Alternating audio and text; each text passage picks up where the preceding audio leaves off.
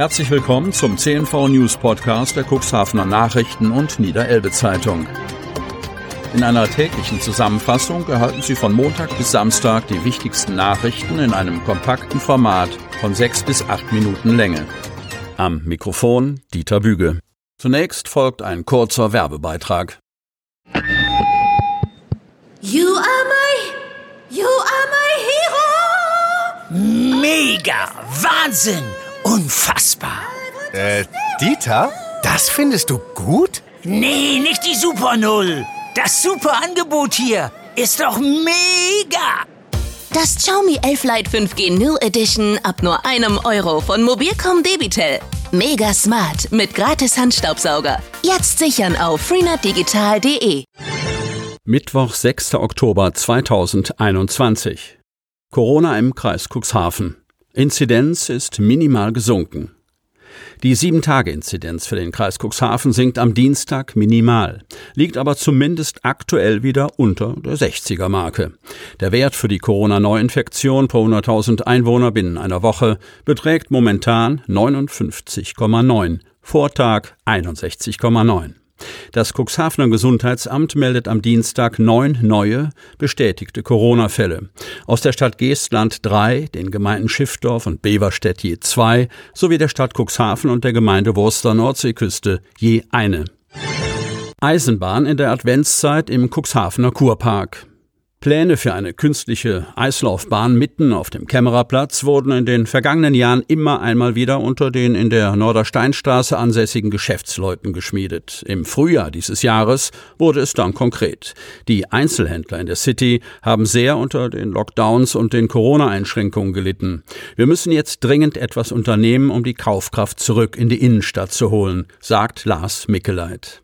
Eine solche Attraktion ist ein echter Besuchermagnet, sagt Mickeleit, der gemeinsam mit seinen Mitstreitern mit den Eisenbahnplänen schon im ersten Quartal 2021 an die entsprechenden Stellen in der Stadtverwaltung herangetreten ist. Nachdem wir keine Antwort auf unsere Anfrage erhielten, haben wir einen weiteren Anlauf unternommen, erinnert sich Lars Mickeleit, der sich danach schriftlich direkt an den Oberbürgermeister Uwe Santja wandte.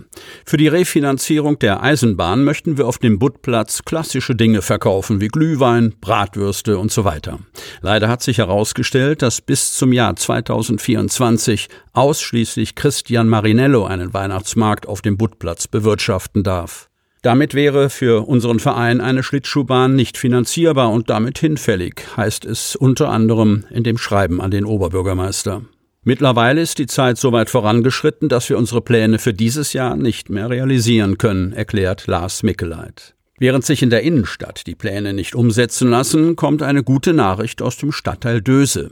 Der Cuxhavener Gastronom Hakan Bingöl hat sich dafür mit dem Döser See Kurpark den, ich zitiere, perfekten Austragungsort für seinen ersten Cuxhavener Winterzauber, Zitat Ende, ausgewählt, der in der Zeit vom 26. November bis 31. Dezember viele Besucher und vor allen Dingen Kinder nach Döse locken soll.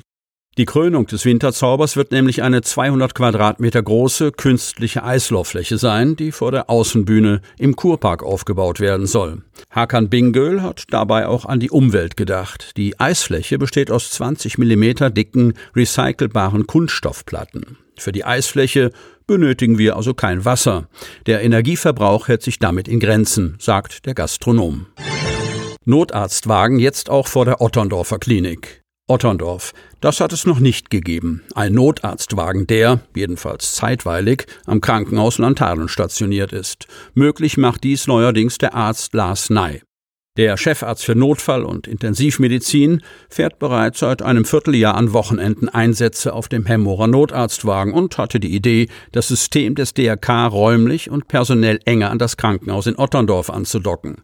Damit stieß er sowohl beim DRK als auch bei der eigenen Klinik auf offene Ohren. Je mehr Ärzte mit dabei sind, umso besser sind Lücken im Dienstplan zu füllen, erklärt Lars Ney. Es gibt zwei Fahrzeuge. Eines ist in Hemmoor, das andere in Neuhaus-Otterndorf stationiert. Jeweils fünf Ärzte pro Standort teilen sich derzeit den Notarztbereitschaftsdienst, der rund um die Uhr gewährleistet ist. Insgesamt zählt das DRK Landhadeln neun Notärzte. Im Hemmoorer Bereich sind es laut DRK Rettungsdienst pro Tag zweieinhalb Notarzteinsätze. Im Bereich Neuhaus-Otterndorf seien es zwei Einsätze. Ist Lars Ney an der Klinik beschäftigt und als Notarzt eingeplant, ist gewährleistet, dass er sofort losfahren kann. Er sei während dieser Zeit immer abrufbereit, weil er dann an der Klinik für entsprechende administrative Tätigkeiten und nicht im operativen Geschäft eingesetzt wird. Der Leiter der zentralen Notaufnahme am Krankenhaus Otterndorf kann sich gut vorstellen, dass es auch für jüngere Klinikkollegen ein Anreiz sei, sich zum Notarzt ausbilden zu lassen. Das könnte auch für die Assistenzarztausbildung von Vorteil sein, meint der Mediziner. Für Manfred Junge, neuer Interimsgeschäftsführer der rekommunalisierten Klinik, ist es ein Zeichen. Es ist richtig, dass wir uns daran beteiligen. Schließlich ist ja auch der Rettungsdienst Teil der Grund- und Regelversorgung in unserer Region, so Junge. Das sehen auch Stefan Fock, Rettungswachenleiter Otterndorf-Kardenberge und Malte Koll, Leiter Rettungsdienst Krankentransport so. Erinnerung an Schicksale von Juden im Kuxland. Kreis Cuxhaven.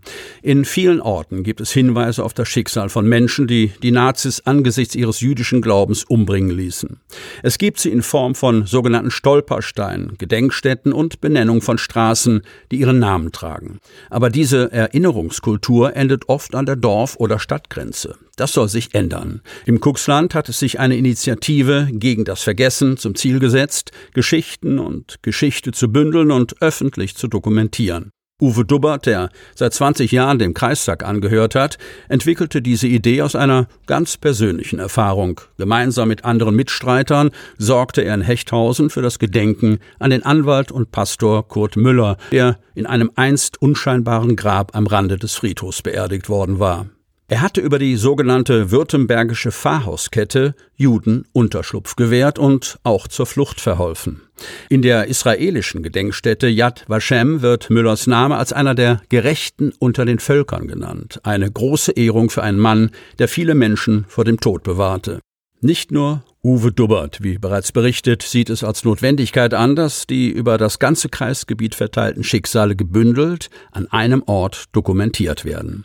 In welcher Form dies geschieht und wie die einzelnen Initiativen erfasst werden, sei zunächst Sache der Verwaltung, um sich überhaupt einen Überblick zu verschaffen. Im Kreistag gab es kürzlich für eine solche Initiative eine große Mehrheit. So erklärte Martin Bensen, Beverstedt, dass diese Schicksale auch insbesondere für nachfolgende Generationen enorm wichtig sein. Diese Informationen dürfen nicht in der Schublade verschwinden. Der Cuxhavener Gunnar Wegner sprach mit Blick auf die Dubbert-Initiative sogar von einem der wichtigsten Anträge der letzten fünf Jahre im Kreistag. Sie möchten noch tiefer in die Themen aus Ihrer Region eintauchen?